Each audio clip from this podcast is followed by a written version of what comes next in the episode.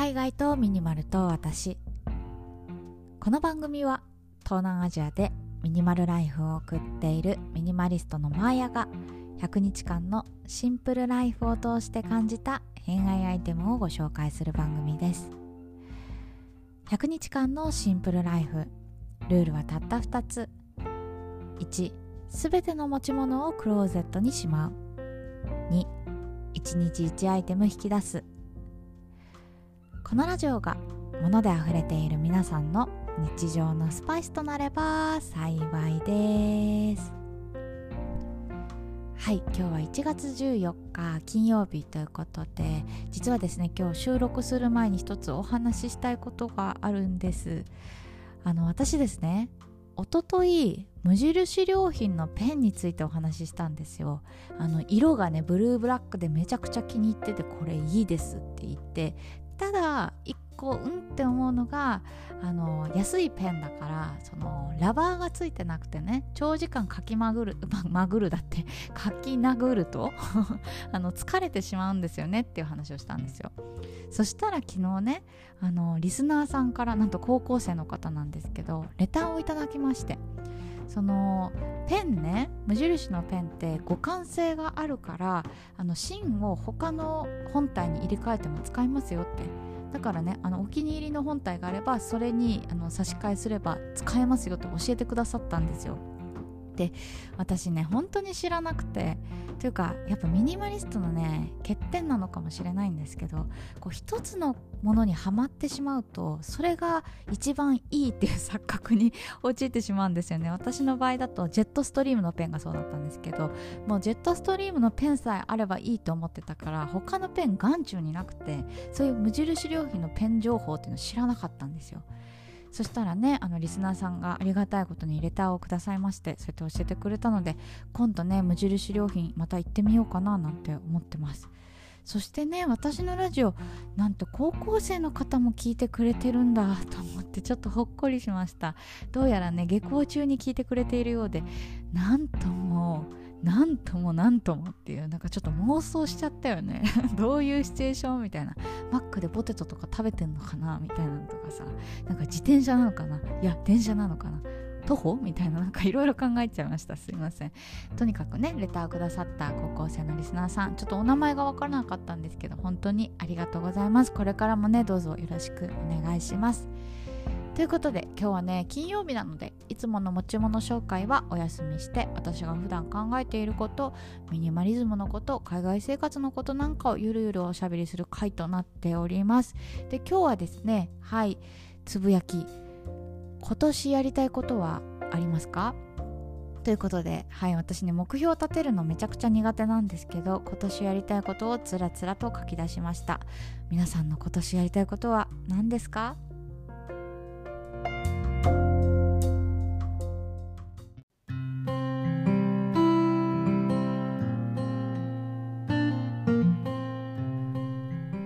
私目標を立てるのが本当に苦手で今年の目標これじゃんみたいなのがマジでないんですよね。まその代わりにねあのやりたいことは書き出すようにしています。あの90日目にもお話ししたんですけど今年はね無印良品のトゥードゥリストこれをねやりたいことリストにしました。100個ぐらいは書いたかな。結構書いたんですよ。で今日はねその中でもあのやりたいことを3つほどお話ししたいなと思ってます。でまず1つ目はね小説を読みまくるです。私ね本が大好きで去年もたくさん本を読んだんですけど8割ぐらいはビジネス書でした。であとの2割はエッセイとか漫画とかですね。でやっぱね小説ってさ読む体力がいるじゃないですか。まあ文庫サイズだったら割と短いけどでもハードカバーとかだったら結構ね体力いると思うんです。だけど逆に言うと小説を楽しむだけのその余白が生活にあるっていうのはめちゃくちゃ理想的だなと思っていて。でしかもね私の場合なんか本が大好きなんですけど本好きになったきっかけっていうのがミステリー小説だったんですよ。あの母親がねすごい宮部みゆきさんが大好きであのそこから本いいよって言われて ミステリー小説からあの読書にはまってったんですよ。だから元を正せば私小説が大好きでなのにこう時間がないとかいろいろ言い訳をしてなんかやりたいことやってなかったなってちょっと思っなので今年はねもう小説にふけまくるぐらい あの時間に余裕を持ってのんびり暮らしたいなと思ってます。ちなみに今年はですね あのもうすでに3冊読みました。あの小説以外も合わせたら6冊読んだんですけどそうそう。ちなみにね今年もうすでに読んだ本はあのコンビニ人間これ以前読んだことあって2回目だったんですけどコンビニ人間とあとはねえっ、ー、と何大賞だったっけな？本屋大賞じゃなかったと思うんですけどおしもゆですね。おしもゆとあとは、えーと、去年映画化された「譲られなかった者たち」ですね。で特にね私この譲られなかった者たちは,、えー、はめちゃくちゃね刺さりました。まあ、ざっくりジャンルを言うとミステリー小説にはなるんですけどミステリーっていう一言で片付けてはいけない？なんかその日本の社会制度の闇の深さみたいなのを語りかけてくれたそんなもんだったんですよ。でこれについてねもうすでにもうラジオ1本撮れるぐらい喋れるんですけどこれを語っちゃうとね他の2つ3つ話せなくなっちゃうので今日は割愛します。もしよかったらね映画化もされててその佐藤健さんと阿部寛さんのダブル主演だったようなので、まあ、本読むのちょっとなって思う方は映画おすすめです。あの母が良かったと言っていました。で次ね2つ目なんですけど書くことをちょっと習慣化したいなと思っています。去年はねちょっとノートとか書けなかったんですよ。いや書けなかったじゃない。書かなかったですね。なんか私的にねこうやって喋る発信っていうのはすごくハードルが低いんですけど書くことノートとかブログとかそうですよね。それはね結構自分の中でハードルが高いんです。でなかなかね習慣化できなかった部分があったので今年はねちょっとノートも力を入れていきたいなと思ってます。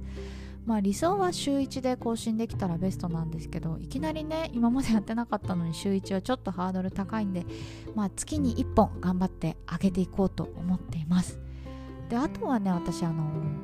えー、グラフィックレコーディングもやりたいなと思ってます。グラフィックレコーディングご存じない方もいると思うんですけど、まあ、イベントとかあの会議とか、まあ、そういうね会話ベースでお話が進んでいく時にあの文字に起こしたり絵に起こしたりそういうこうイベント会議内容を可視化するっていうやつですね。これもねやっていきたいんですよ。私結構こう人の話を聞いてまとめたりするの割と得意だしあとはねなんかノートとかをきれいにまとめたりするの大好きだったんですよ。学生の時。だから割とこれ得意なんじゃないかなと思っているので、まあ、得意を育てるみたいな意味で挑戦していこうと思ってます。あとはね、まあ、さっきの読書につながるんですけど読書ノートを今書いてましてこれをねちょっと SNS でアップしたいなと目論んでおります。まあ、ベストは多分インスタグラムとかになるんでしょうけど私ね写真がマジでちょっと下手くそすぎて方法をね今考えております。とりあえずインスタ赤は解説しました。あのオープンしたら皆さんにお話ししたいと思います。はい。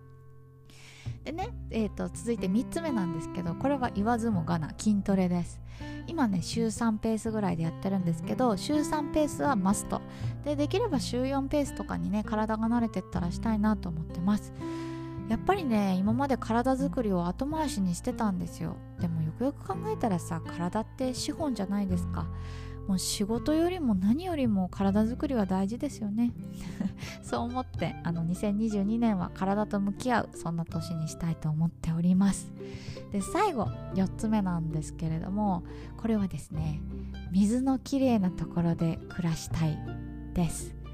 私ねこのベトナム生活なんですけど多分今年の4月ぐらいまでかな一旦日本に帰ろうと思っています。で私ね実家が東京なんですけど、まあ、東京が好きじゃないんです。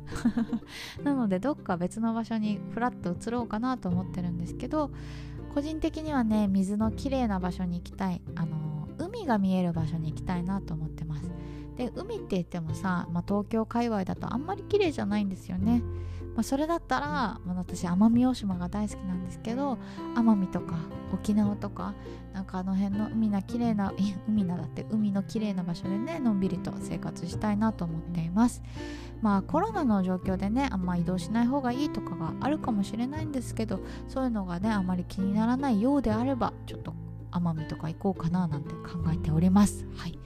ということでねあと私のやりたいことは98個ぐらいあるんですけど 今日は割愛します。皆さんのやりたいこと何ですか？もしよかったら是非教えてください。ということで最後まで聞いていただいてありがとうございました。明日は何を話そうかな？